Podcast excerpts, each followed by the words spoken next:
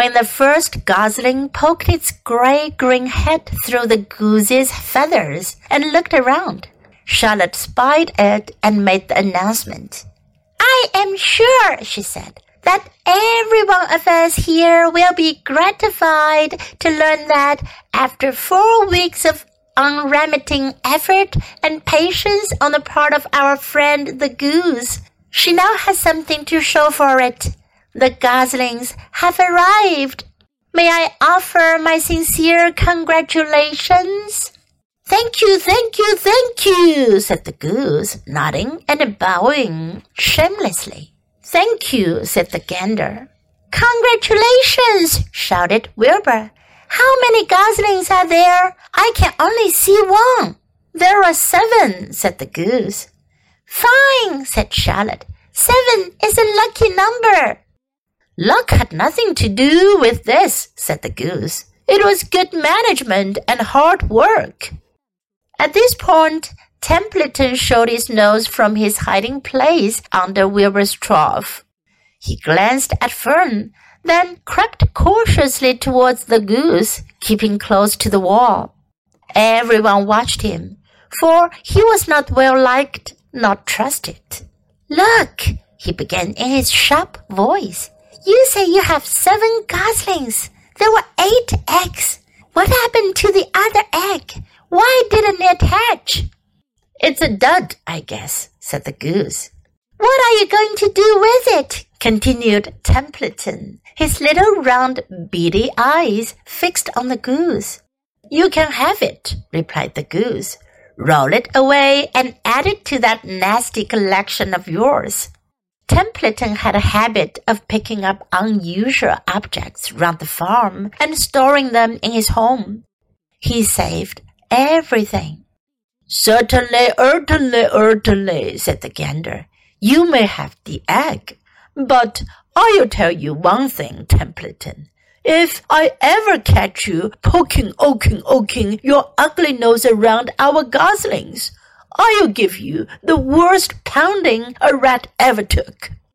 And the gander opened his strong wings and beat the air with them to show his power. He was strong and brave, but the truth is, both the goose and the gander were worried about Templeton, and with good reason. The rat had no morals, no conscience, no scruples, no consideration, no decency, no milk of rodent kindness, no compunctions, no higher feeling, no friendliness, no anything. He would kill a gosling if he could get away with it. The goose knew that. Everybody knew it. With a broad bill, the goose pushed the unhatched egg out of the nest, and the entire company watched in disgust while the rat rolled it away. Even Wilbur, who could eat almost anything, was appalled. Imagine wanting a junky old rotten egg, he muttered. A rat is a rat, said Charlotte. She laughed a tinkling little laugh. But, my friends, if that ancient egg ever breaks, this barn will be untenable. What's that mean? asked Wilbur. It means nobody will be able to live here on account of the smell. A rotten egg is a regular stink bomb. I won't break it, snarled Templeton. I know what I'm doing. I handle stuff like this all the time. He disappeared into his tunnel, pushing the goose egg in front of him. He pushed and nudged till he succeeded in rolling it to his lair under the trough. That afternoon, when the wind had died down and the barnyard was quiet and warm, the gray goose led her seven goslings off the nest and out into the world. Mr. Zuckerman spied them when he came with Wilbur's supper. Well, hello there, he said, smiling all over. Let's see.